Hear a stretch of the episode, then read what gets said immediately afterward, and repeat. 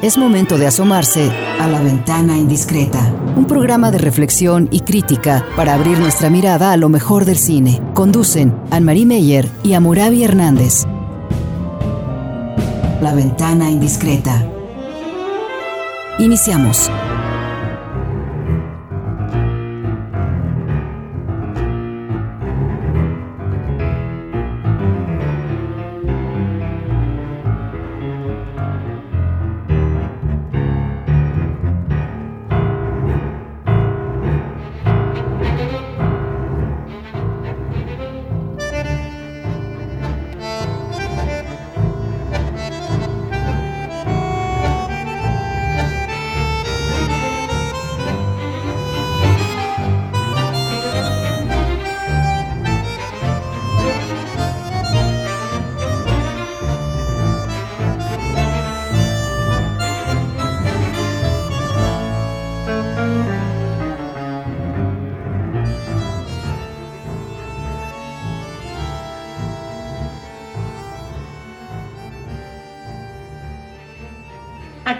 Con ustedes y abrimos la ventana indiscreta una vez más para platicar con ustedes aquí entre Amurabi Hernández y yo, Ana María Mayer, y con ustedes sobre todo, y el cine alrededor de algunas películas y también noticias del cine en general.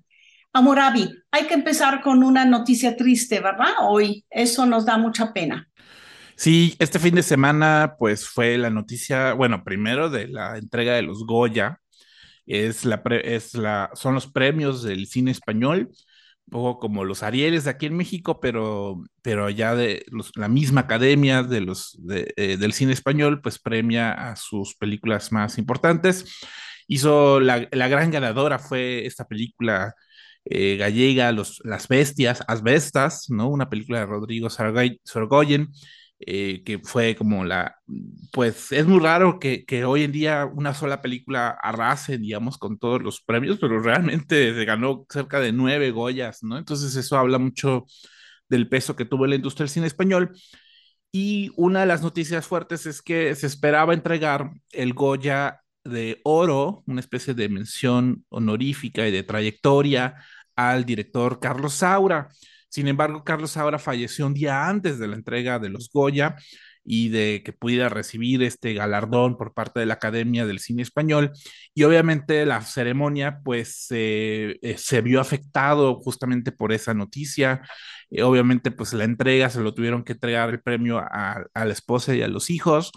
Y también pues muchos de los que ganaron eh, entre ellas, por ejemplo, Juliette Binoche, que ganó una especie de reconocimiento del cine internacional, pues hicieron mención de la importancia de Carlos Saura en sus obras y en su forma de trabajar, ¿no? Entonces, obviamente, pues eso tuvo mucho peso, la noticia, en una entrega, pues, de, de festividad del cine español. Fíjate que me da mucho gusto que sí en los últimos años, eh, aquí a través de la televisión en vivo, ¿no? Algunos canales, podemos incluso meternos eh, a la ceremonia de, la entrega de los Goya, sabemos de los nominados antes. Yo no recuerdo que hace 10 años los Goyas eran tan importantes como hoy en día para América Latina, no solo porque tienen esa sección de América Latina, donde ganó Argentina en 1985, por cierto, eh, también porque sí tenemos más cine español en los festivales, pero también llega más a las salas de cine y a través del streaming, obviamente, como tú ya encontraste, podemos ver incluso la que ganó Las Bestias, ahí la podemos buscar. Eso me parece maravilloso porque estamos como colgados del cine del mundo y sobre todo del cine hablado en español. Es interesante que leí de Las Bestias, que pues tiene eh, tres idiomas, gallego, porque es Galicia donde, donde sucede la trama, luego francés, porque se trata de una pareja de franceses, y luego español, obviamente, porque es la lengua eh, oficial en toda la península. Y ese poder ver esa película en streaming me parece muy, muy, muy bonito. Y a través del uh, premio, cuando me enteré de la noticia del fallecimiento de Carlos Saura, dije, ay, no es posible, no llegó a los Goyas para recibirlo.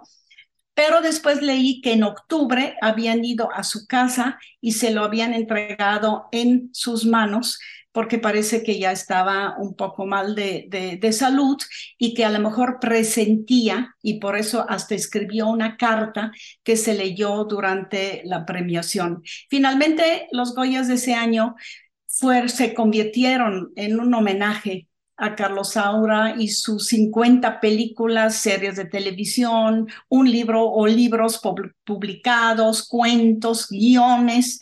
Es un ser humano que vivió cada día de su vida como este ser creativo y un hijo de él del primer matrimonio, porque tuvo cuatro matrimonios, eh, también hizo un homenaje a las mujeres que fueron importantes en la vida y obra de Carlos Saura.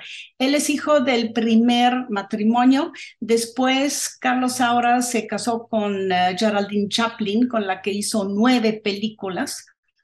Y luego, este, un tercer matrimonio y un cuarto matrimonio, la esposa es la que ayer, no, la que ah, en días pasados recibió el, el, Goya, y ahí estaban todos, y parece que sí formaron como una, una gran familia que se nota muy unida alrededor de ese gran, gran este, realizador de cine. Lo de gran y lo de grande y lo de prolífico y lo de importante, Amurabi, ¿A qué lo atribuyes? Cuando alguien como Carlos Saura no solo se convierte en quizás el más grande en ese momento de tu país, de tu región, sino también del cine internacional. Yo, creo que hay dos. fama, sí. Sí, yo creo que, bueno, pensaría que hay dos cosas. Una, que en mucha de su filmografía hay esta reflexión sobre la historia de España, ¿no? Sobre, sobre todo de la guerra civil y sobre todo de la guerra más reciente y del franquismo, ¿no? Entonces, obviamente es una época, eh, mucha de su filmografía es una época, son los últimos años del franquismo y hay una especie de, de preparación a la transición a la democracia y, creo que su film, su cine va un poco arraigado en esa idea. Y el otro creo que tiene que ver con este gusto enorme que tiene por la música y por la música del mundo. O sea, tiene estas películas sobre los fados, tiene películas sobre los tangos, tiene película eh, incluso aquí mismo en Guadalajara, ¿no? Sobre la música folclórica mexicana.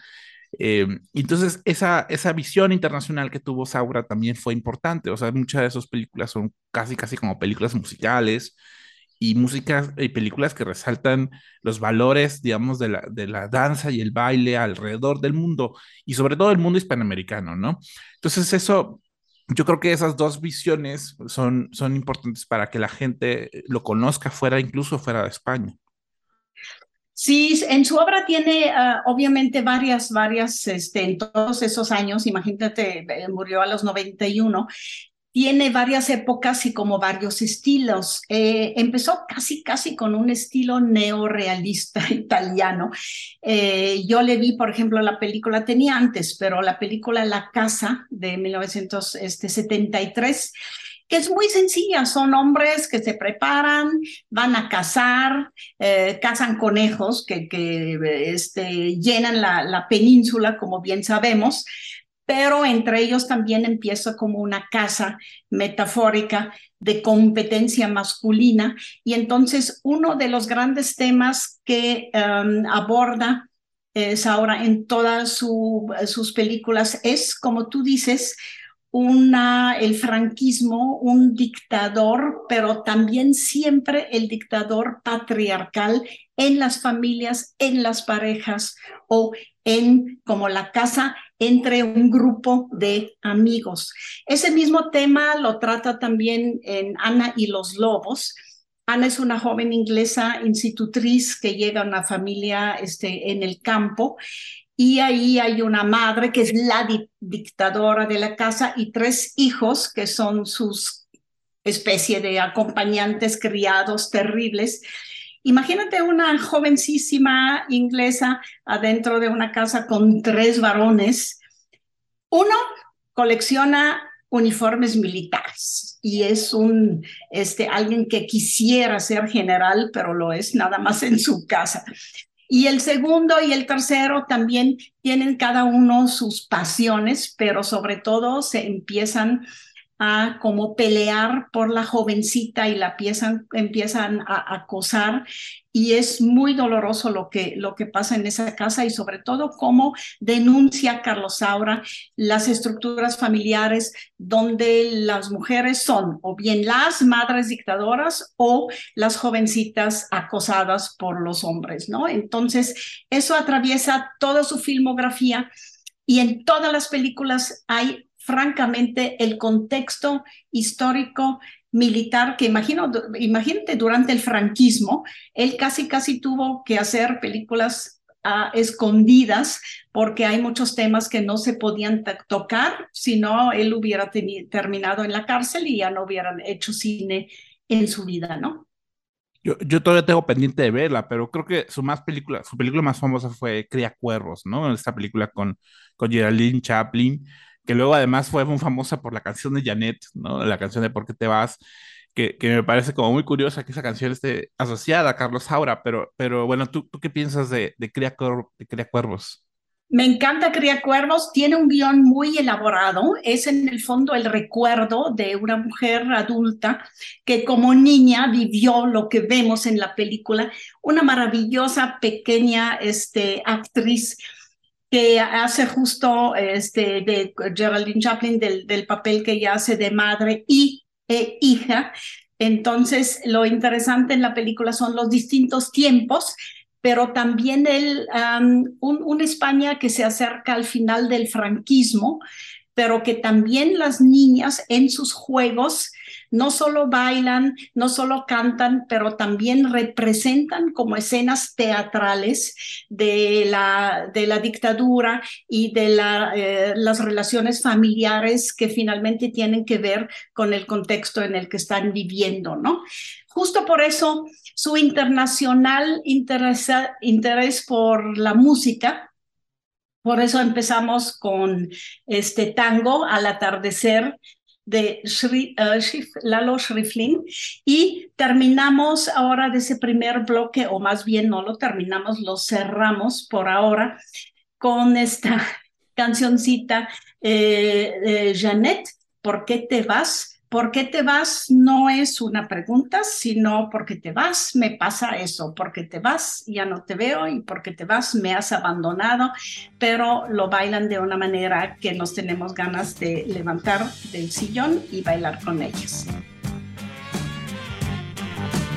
Hoy en mi ventana brilla el sol y el corazón se pone contemplando la ciudad. ¿Por qué te vas? Como cada noche desperté pensando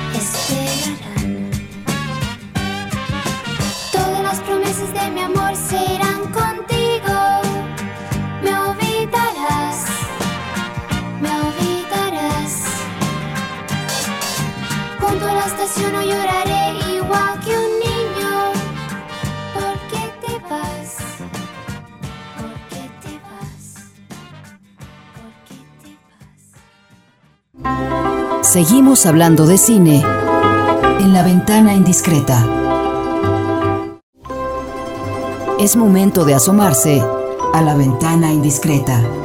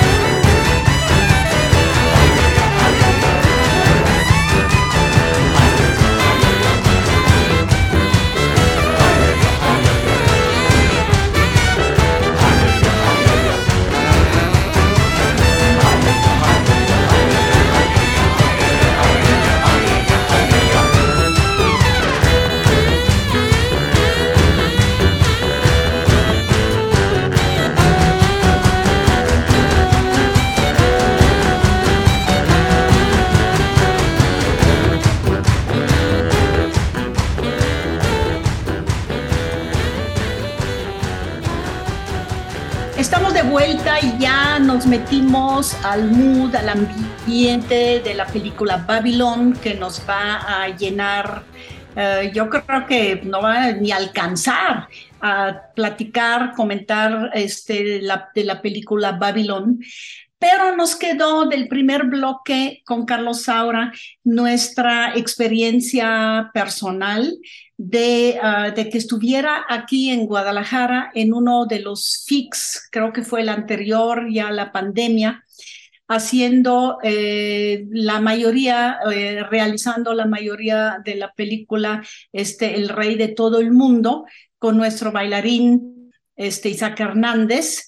Justo por eso, Carlos Saura había venido a un FIC años antes y había formulado su gran deseo de regresar a Guadalajara a realizar una película sobre música mexicana, sobre distintos estilos eh, de música mexicana, no solo música, sino también baile.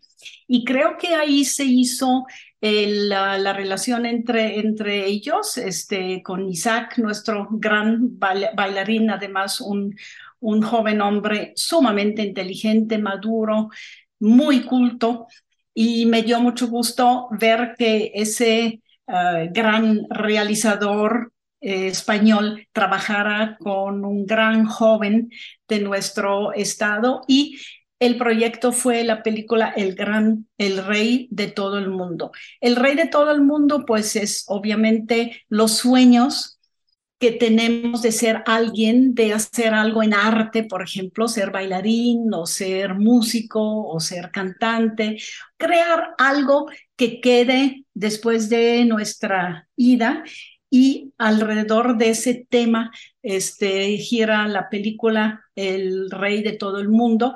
Y lo interesante durante el FIC, ahí en el Conjunto Santander, uno de los auditorios se dedicó a set y ahí llegaban los grupos de ballet, las niñas chiquitas con sus, este, con sus atuendos, casi casi bailoteando ahí como, como este, maripositas. Y de repente se aparecía un señor totalmente vestido de blanco, con un traje y con su sombrero blanco, un gran señor, y era Vittore Storaro, el gran eh, digamos, cinefotógrafo de italiano que vive en Estados Unidos y él fue el que fotografió, el que junto a Saura este, realizó esa película que se hizo en Guadalajara. Me dio mucho gusto y Carlos ahora ahí también. Por suerte hay dos egresados que conocía, trabajaban en producción, me invitaron a bajar así como de de puntillas para ver un poquitito, por lo menos la gente, estaban ensayando apenas una de las escenas, pero fue maravilloso conocer ahí a Carlos Saura y Vittorio Storaro, este, trabajar juntos y junto con la gente de aquí de Guadalajara. Y bueno, nada más le dieron el Mayagüel de Oro en el 2021, justo cuando fue la presentación de El Rey de Todo el Mundo, y toda la y hizo una, una presentación también en el Paraninfo, ¿no? Entonces, obviamente, pues la relación que hay entre Saura y Guadalajara, pues fue importante por eso. Yo tengo como el recuerdo de haber visto tango eh, hace muchos años en el FIC también, ¿no? Entonces, eh, casi toda su filmografía se estuvo viendo aquí durante los años del festival. Sí, él, es una persona muy importante para el Festival de, de Guadalajara. Pero hay que hablar de Babilón. Babilón está nominada a menos Óscares de lo que creíamos, pero sí tiene el de música, tiene el de vestuario, creo, y algo también de, um, de arte. Y es, es, una película importante, sobre todo porque sí es un director que llama mucho la atención, por ejemplo, de con Whiplash, luego La La Land y luego The First Man, el primer hombre, y ahora con Babylon, es alguien de lo que, del que hablamos y cada una de esas películas es, la esperamos con mucho, mucho eh, suspenso, porque ha habido también en su carrera una especie de más grande, más grande, más grande, y ahora de plano nos puso una película de tres horas, nueve minutos, y que tiene mucho también de, digamos, de, de la historia del cine, pero también mucho de la importancia de la música en el cine, de la importancia de los bailes en el cine, y sobre todo también de una época que en el cine fue realmente primordial, que es el paso del cine mudo al cine sonoro. ¿A ti te gustó Babilón, eh, me gustó a pesar de sus tres horas eh, y además de verla en el cine, ver, o sea, estar tres horas en el cine puede ser cansado y pesado y difícil. Pero fíjate que ahorita que estabas describiendo la película El Rey de todo el mundo de Carlos Saura, parecía que estabas contando la sinopsis de Babylon, o sea, la idea de un chico que se está abriendo en el mundo artístico porque aspira a quedar, mantener la inmortalidad, ¿no? De los, de los dioses del arte y la cultura y la música, pues eso es Babylon, ¿no? Pero obviamente contado con otra tónica, con otra, mm, eh, con otra sensibilidad pero ahí está la preocupación, en este caso de Babylon, de una historia de, un joven mexicano que, que, pues lo que quiere es estar en las películas y quiere estar en las películas por la ensoñación que le provoca y que le produce. Y lo que se va dando cuenta es que el mundo de la industria del cine en los años 20 era un caos, era de verdad una especie de, de, de, mundo babilónico, ¿no? En el sentido de las fiestas y las orgías y, y, y, el, no sé, o sea, había un caos eh, tremendo, ¿no? Entonces, em, obviamente, eh, pues digo, mucho de, creo que, bueno, también lo que vemos en la película es la transición al cine sonoro, que lo que sí me gusta de la película es que creo que lo explica más allá de la cuestión técnica. Es decir, no hay una transición, no, no nada más en un sentido técnico, decir, bueno, ahora hay sonido y, y eso significa que ya van a tener diálogos o ya a tener, vamos a necesitar nuevo equipo, nuevo material, todo. No, sino que además hay una transición muy fuerte en un sentido también moral, ¿no? Y en un sentido estético. Eh, moral, por ejemplo, porque los años 20, pues son muy conocidos por, digamos, por haber una especie de, de movimiento muy despampanante, la sensualidad, del sexo, de, de, lo amoral, de la idea de, la, de, Estados Unidos que se está abriendo, ¿no? Y que, y que está como convirtiéndose esa, el cine como en una industria de mucho movimiento, ¿no? Que le está hablando como a, a mucha gente, ¿no? Y, y, también sucede la crisis del 29 que, que, transforma por completo la sociedad estadounidense y de pronto los obliga a asumir como unas responsabilidades que no tenían antes. Y hay mucha gente que se queda fuera de esas transiciones. Y lo que vemos en la película es como, el, el digamos, la, la, elevación de la gran estrella del cine a partir de dos figuras que interpretan Brad Pitt y, y Margot Robbie y la caída estrepitosa que, que sienten que tienen que vivir a partir de la llegada del cine sonoro y a partir de la llegada de los códigos de conducta, ¿no? Y los códigos morales que se instauran como en la industria del cine de Hollywood. Y entonces esos cambios, ese gran, ese gran cambio brusco que hay en la industria del cine es lo que vemos en la película y lo hace con tres horas de duración porque es, no porque esté contando una historia en sí, sino está contando un entorno, un ambiente eh, de mucho cambio y mucha transformación en esa época y lo hace a través de escenas eh, muy impactantes, ¿no? Creo que la que más me impresiona es la del, elefante. Eh, la, película inicia con este personaje, este mexicano, que es un, un mero asistente que tiene que llevar, tiene que transportar un elefante a una fiesta, ¿no? Que, ¿por qué está el elefante ahí? No sabemos, pero, pero la idea de, de, algo enorme que está, que está cargando a lo largo de, de, ese paisaje, además de esas montañas de Los Ángeles, me parece que es, es el espíritu de la película, ¿no? Este, esta idea de monumentalidad tremenda que está sosteniéndose y que ¡pum! se cae, simplemente se cae y, y el peso de lo que cae es, es, es tremendo.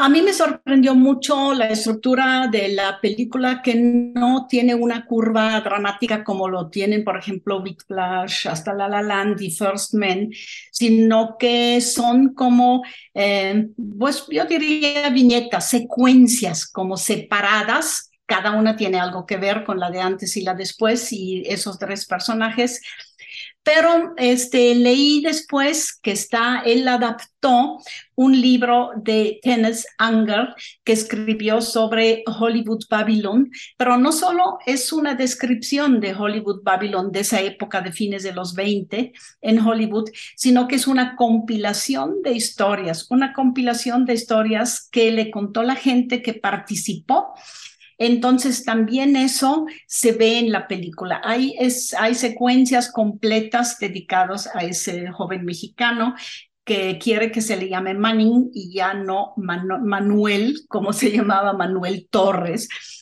Y luego de esa joven que quiere ser actriz eh, a través de, de veras, este, todos los sacrificios y denigraciones y etcétera, etcétera, hasta se mete profundamente en las drogas también. Y luego el personaje de Jack, de, de, uh, de Brad Pitt, que es un típico, uh, un, una típica estrella de cine mudo, gran galán, y que finalmente, finalmente en el cine sonoro pues no la hace. Ya no tiene papeles, le dan papeles malas, su voz no gusta, su manera de decir te amo, te amo a las divas eh, pone a reír al público, no funciona en el cine sonoro. Entonces me parece que es un, eh, es una película sobre sueños de éxito y fracasos y sobre todo los fracasos que no aceptas y que en aquella época, y eso sí es cierto, han causado muchos suicidios, muchas, eh, muchos muertos y, como tú dices, los más eh, momentos más dolorosos quizás son ver fracasar a gente que ha tenido éxito en el cine mudo y cuando ya les piden lo del cine sonoro simplemente no lo pueden dar.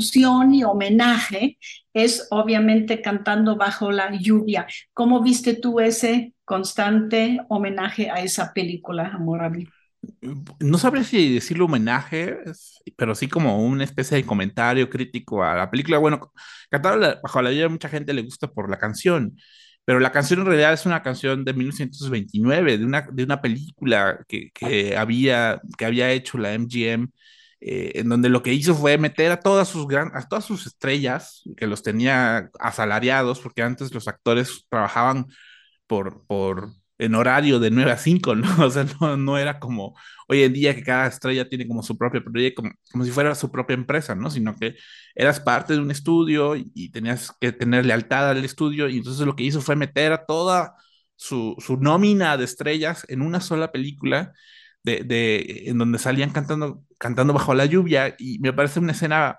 bastante curiosa, pues porque, digamos, es, es una canción como mucha gente hoy en día le tiene muchos buenos recuerdos, pero si la escuchas en realidad es una canción bastante cursi, ¿no?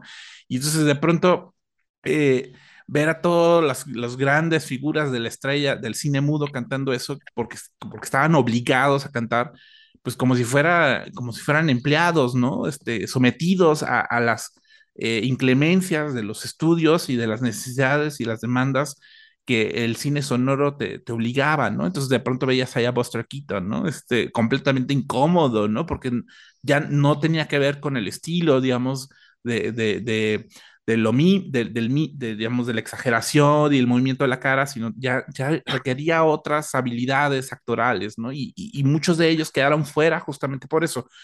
Y era una película que, que digamos, era conocida porque le sirvió al estudio para saber quién, quién, quién seguía o no, en, en, quién, quién, seguía siendo estrella o no del cine, ¿no? Y, y, y, al poner a todos al mismo, en el mismo barco, pues muchos se hundieron y muchos siguieron. Pero, pero es una estrella, es una canción muy emblemática. Y el otro es que Cantando bajo la lluvia, la, la película de 1952 de Stanley Donen, pues retrata lo mismo, o sea, retrata justamente la transición al cine sonoro, pero lo hace con mucho optimismo y Babylon me parece que es una película como sumamente nihilista, ¿no? En ese sentido de, de ver cómo, cómo, cómo algo tan juicy, tan, tan, tan encantador, tan placentero, tan placentero, de pronto se convirtió en algo bastante infernal, ¿no? O sea, digamos, esta llegada, esta bajada a los infiernos de Los Ángeles que se ve más, más o menos hacia el final de la película, pues te habla mucho de, cómo fue una transición muy dura, ¿no? Y muy difícil. No, no, no fue esa transición tan optimista como se ve en la película de Stanley Donen. Fíjate que yo veo, sí, la película finalmente, este, Babylon, y desde su autor, como yo soy una gran crítica a la industria del cine de Hollywood, que es una fábrica de sueños y fracasos, una, una, una, lo que también habíamos visto en películas anteriores, de Tarantino, por ejemplo, y de otra gente, que esa manera de trabajar los sueños de generaciones, como pues lo ha hecho el cine, es una manera de explotar a toda una un ejército gente de todo el mundo y desechar lo que no te da el ancho, eh, tener una terrible competencia entre los bosses y los jefes de los estudios, quitarse uno al otro y una cosa cambiante todos los días que no da seguridad de absolutamente nada. Algo así como un elefante que, hay ahí, pero que finalmente no sabes a qué sirve como, como sistema, que es un sistema terriblemente negativo. Yo así la veo la película. Él creo que es un gran eh, criticador. En, en, Whiplash hubo eso, maestro-alumno. También lo vemos en el, eh, en el último hombre, por ejemplo. Y aquí pues se las agarra contra Hollywood, tengo la impresión. Sí, son películas muy amargas. Eh, eh, eh, el, digamos, el sabor amargo que te deja después de haber probado algo muy dulce, ¿no? Este, son, son películas que hablan sobre el contraste que hay entre en los placeres que hay como en la industria y en, y en, tu, en tu voluntad profesional, ¿no? En tu, en tu vocación profesional cómo contrasta con lo que estás sintiendo por dentro, ¿no? Entonces, regularmente hay personajes en su filmografía que por fuera son exitosos y, y, gente que está logrando grandes cosas, pero por dentro están caídos, ¿no? Y están, están deprimidos. Y eso, eso en First Man, eso en La La Land, en Whiplash se ve, ¿no? Y yo creo que eh, Damien Chazelle me gusta porque puede generar estas atmósferas como muy... Eh, eh, como la música que acabamos de escuchar, como muy activas, como muy, muy vibrantes, pero, pero con personajes muy, muy depresivos, ¿no?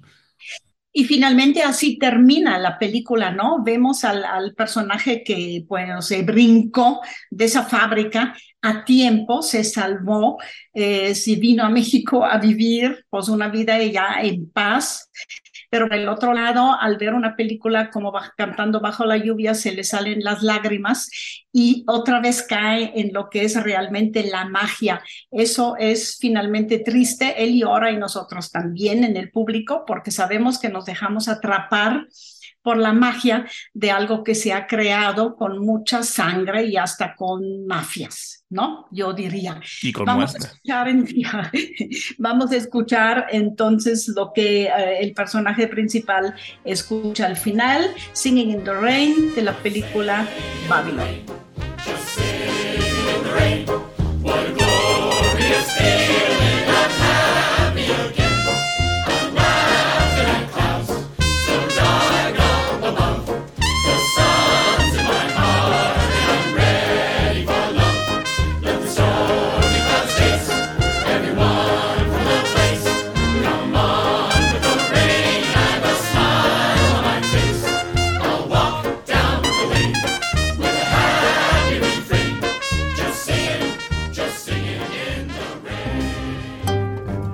La ventana indiscreta.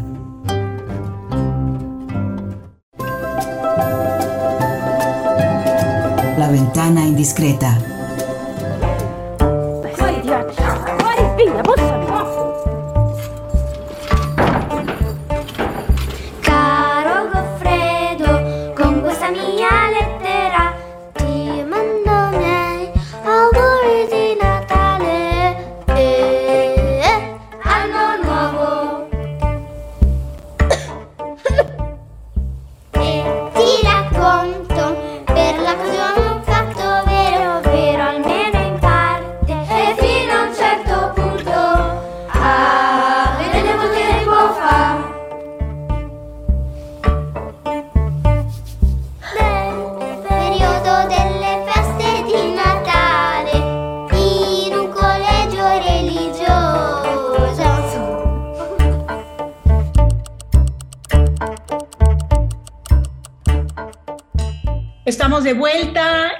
Con esa melodía recital, introducción, estamos en plena película Le Pupille de Alice Rohrbacher, una italiana eh, nacida en 1982 que vive en Turín, muy, muy interesante realizadora este, de películas. Últimamente es muy conocidas como Lázaro Felice, Lázaro Feliz, y sobre todo que vimos a este en las nominaciones este para el Oscar a esa película dentro de los cortometrajes y producida por Alfonso Cuarón.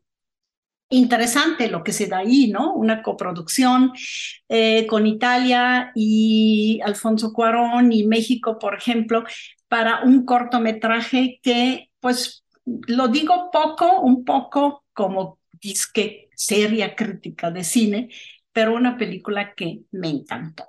Es una película de 37 minutos. Aquí lo que escuchamos es un coro de niños, son huerfanitas de un colegio religioso en el norte de Italia, que aquí nos dan la introducción de la, de la película y nos cantan que uh, van a darnos pues un episodio que les pasó en una Navidad cuando llegó una carta eh, de un tal Gofredo. Y lo que hay en esas cartas que les dirigen a las huerfanitas del colegio son solicitudes, peticiones de rezar en pro de alguien que ya no está, o aquí en la película como lo vemos en pro de un enamorado de una señora rica que la abandonó o en pro de algo en la vida que ya no le funciona a la gente. Parece que ese convento con esas monjas con los hábitos negros que son maravillosas en la película, cómo caminan, cómo regañan, cómo viven, cómo se disfrazan también en Navidad para un nacimiento. Eh, en contraste con esas niñas que con su obediencia parecen uniformadas, rectas, y en cuanto las eh, monjas se van por ahí o no ponen atención, se convierten en niñas muy normales que entre ellas juegan, bailan, cantan, se enojan etcétera, etcétera. Le pupile, que son esas huerfanitas, son finalmente un grupo, pero entre ellas hay una que es especialmente inocente, dulce, con una carita redonda, una que nos mueve el corazón porque todo el mundo la rechaza y es la tal Serafina. ¿A ti también te cayó bien Serafina como personaje? Eh, te diría que me cayó mal, pero quizás por la actitud infantil, pero después te reconoces que esa actitud infantil es la que mueve ese mundo y es la que mueve y cambia y transforma realmente el mundo que ellas, esas niñas viven. Yo descubrí Le Pupile muy chistosamente, está, está, en, está en Disney Plus, o sea, la, la plataforma de streaming de Disney, y yo no entendía porque esta película italiana, eh, muy tradicional, muy, eh, no sé, no, no parece ser, un, o sea, si te dijeran, es una película de Disney, no, no parece ser una película de Disney, pero está ahí. Y, y, y, la vi en días previos a Navidad, porque además tiene todo este contexto de la historia navideña, ¿no? Y ya luego cuando vi que estaba nominada al Oscar, dije, no, sí, creo que es una película que vale mucho la pena comentar, porque además, bueno, Alfonso Cuarón está, está nominado como productor de la película. Eh, y es una película que vi además en el, muy cercana a Pinocchio, de Guillermo el Toro, y que hablan, yo creo que ambas películas, sobre el poder de la desobediencia eh, desde la infancia, ¿no? O sea, sobre cómo las infancias desde sus propios deseos, desde sus propios anhelos, desde sus propias carencias también, y además en contextos italianos, del fascismo italiano, ¿no? Eh, eh, logran no, no necesariamente desde, digamos, aspirar o buscar lo que quieren, no, no, necesariamente de forma egoísta, sino de forma, digamos, muy humana, ¿no? O sea, finalmente su, su, su, su, su querencia son, eh, sale de, de, sus propios deseos como seres humanos y no y, y, como de estar en contra, digamos, como de ciertas morales y ciertas, eh, cierta rigidez que hay como en el entorno, ¿no? Eh, es muy padre el contexto de las niñas en el orfanatorio, que, y además es muy chistoso porque, digamos, a lo que se dedican, y eso sí lo, vi, lo he visto como en muchos orfanatorios, que eh, lo que se dedican es como a recrear escenas navideñas, eh, recrear un, un, nacimiento, ¿no? Y la gente va y les da dinero o les dan cosas de comer o cosas por el estilo a cambio de que ellas oren, eh, pidan a, a, Dios por, por lo que sea que les pidan, ¿no? Y lo que está en juego en, en, esta película es que una mujer que tú dices que, que, ni siquiera está el hombre en la guerra, sino simplemente un hombre que la dejó, les pide a estas niñas que, que oren por, por saber noticias de ese hombre que la dejó y, le, y les entrega un pastel que está hecha con 70 huevos que parecen mucho. Yo, yo, yo, cuando la vi, este, dije, ay, bueno, sí son muchos, pero pues son, no dejan de ser huevos, pero luego vi el precio de los huevos de hoy en día y sí me imagino lo, lo, lo, extravagante, lo extravagante que puede ser un pastel de 70 huevos, hecho con 70 huevos, porque pues sí, como está el precio, sí es caro, ¿no?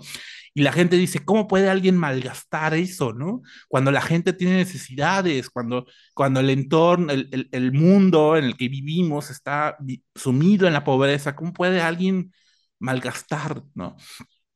Y lo que vemos es que hay una niña que sí quiere comerse ese pastel.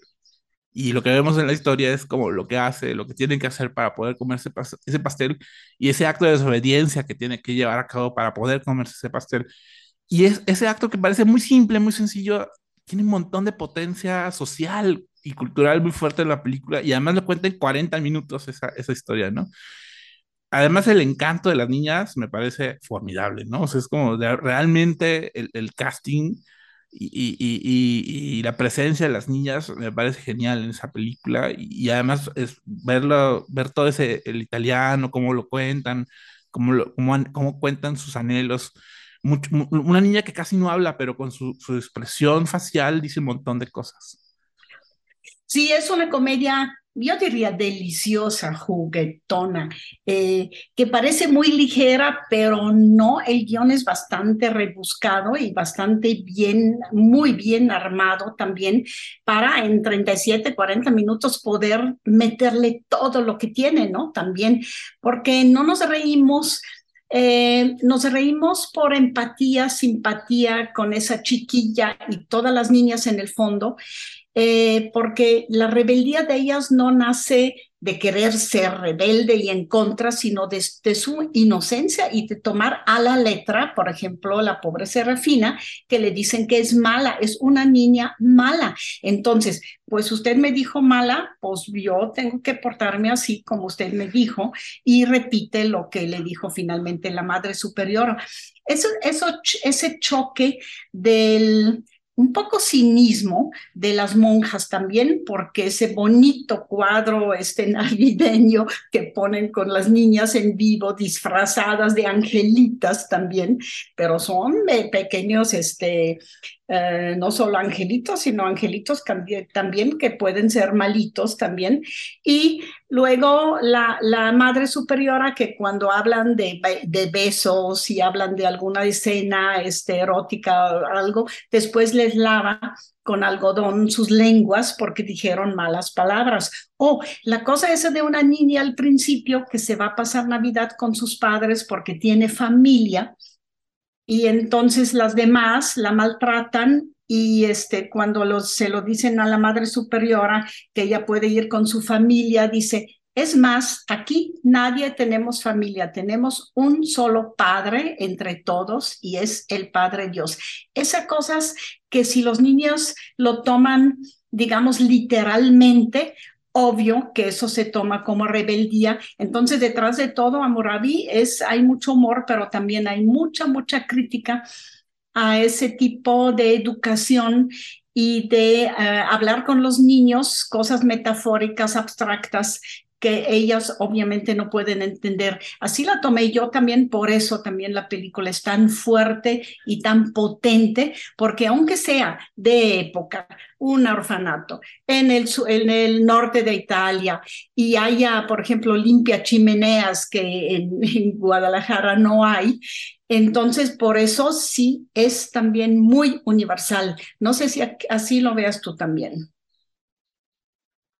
Eh, sí, o sea, eh, de nuevo, o sea, me parece que estos relatos sobre la infancia pues terminan siendo universales y potentes, ¿no? Justamente por la, simpleza con que está hecha, ¿no?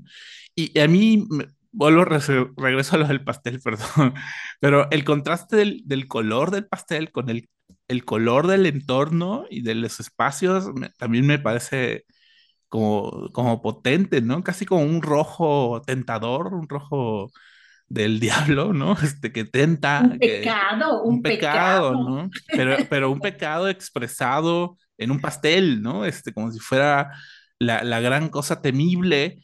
Y luego, y yo creo que eso un niño a veces lo percibe mucho, ¿no? Luego ya cuando uno se vuelve adulto dice, ay, bueno, ¿qué había de, tentador en un pastel, ¿no? Y, sí, y luego ya hasta comes pastel en cualquier momento. Hay, hay un chiste que dice que, ser adulto es comer pastel cuando ya tú quieras, ¿no? Este, cuando tú, tú tengas antojo, cuando tú ya eh, lo decidas, ¿no? Pero en aquel entonces, pues este, este acto, ¿no? Como de, de, querer comerse el pastel a pesar de, de, las circunstancias y las necesidades del momento, me, agrada mucho, ¿no? Y además es, es una textura que me parece eh, increíble, ¿no? En comparación a, a, a, este contexto paupérrimo que se ve eh, digamos, en esa sociedad, ¿no? No, sí, claro, es un pastel que en tiempos de hambruna, porque sí había hambruna y se ve que pues el menú de Navidad dicen dos o tres ahí, eh, este, un poco de pasta y luego una pera y luego el pedazo de pastel, pues obviamente que el pedazo de papel era como la cereza del pastel en toda la Navidad para las niñas y eso es lo que finalmente pues se les pidió este, abandonar eh, la idea incluso y el deseo de ese pastel como sacrificio, ¿no? Yo, por eso la película se me hace muy potente, la puedo, ya, yo creo que ya la vi en esos días unos tres o cuatro veces y es una película que este, les recomendamos ampliamente que la vean y como tú ya dijiste, pues por ahí está en la plataforma Disney Plus, ojalá la puedan ver porque a mí me impresionó muchísimo. Y nos dice mucho sobre el norte de Italia también, ¿no? La importancia de que haya inviernos muy duros, la importancia también de que algo se llame zuppa, en pastel se llama sopa inglesa, si estás en guerra con Inglaterra, por ejemplo, y entonces que eso sea el pastel del deseo de todos ellos, pues tiene como mucho significado. Amurabi, este, tuvimos hoy un programa muy diverso, aunque yo siento que eh, juguetón y amargura hay en Babilón. Y también aquí juguetón, un, una manera de jugar con algo que es bastante serio hay en Le Pupile. Así sentí también el, el programa pues bastante cerrado temáticamente, no sé no, y además el contraste de las duraciones, ¿no? Babylon que dura tres horas este, y que es casi un, una especie de monumento este, enorme al cine, ¿no? Y, y luego Le Pupile, que, Le Pupile, que es un cortito de 40 minutos, ¿no? Y que eso hace que, que, que el contraste en, los estilos y, los, y las formas de narrar a partir de las duraciones, pues eh, sean muy contrastantes, ¿no? Y, y, bueno, celebrar a Carlos Aura, que, que que sigue siendo importante para Guadalajara, ¿no? Que, tuvimos la fortuna de conocerlo aquí en Guadalajara y que su filmografía pues queda pues ahí pendiente de revisar.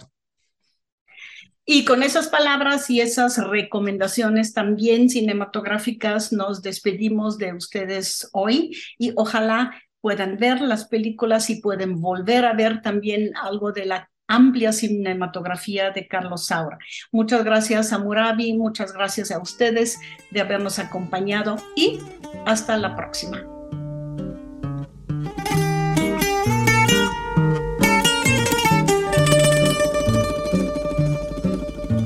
Ó oh, musa do meu fado, ó oh, minha mãe gentil, te deixo consternado no primeiro abril mas não ser tão ingrata. Não esquece quem te amou. E em tua densa mata se perdeu e se encontrou. Aí esta terra ainda vai cumprir seu ideal. Ainda vai tornar-se um imenso Portugal. Sabe, no fundo eu sou um sentimental. Todos nós herdamos no sangue lusitano uma boa dosagem de lirismo. Além da. claro. Mesmo quando as minhas mãos estão ocupadas em torturar, esganar, trucidar, meu coração fecha os olhos e sinceramente chora.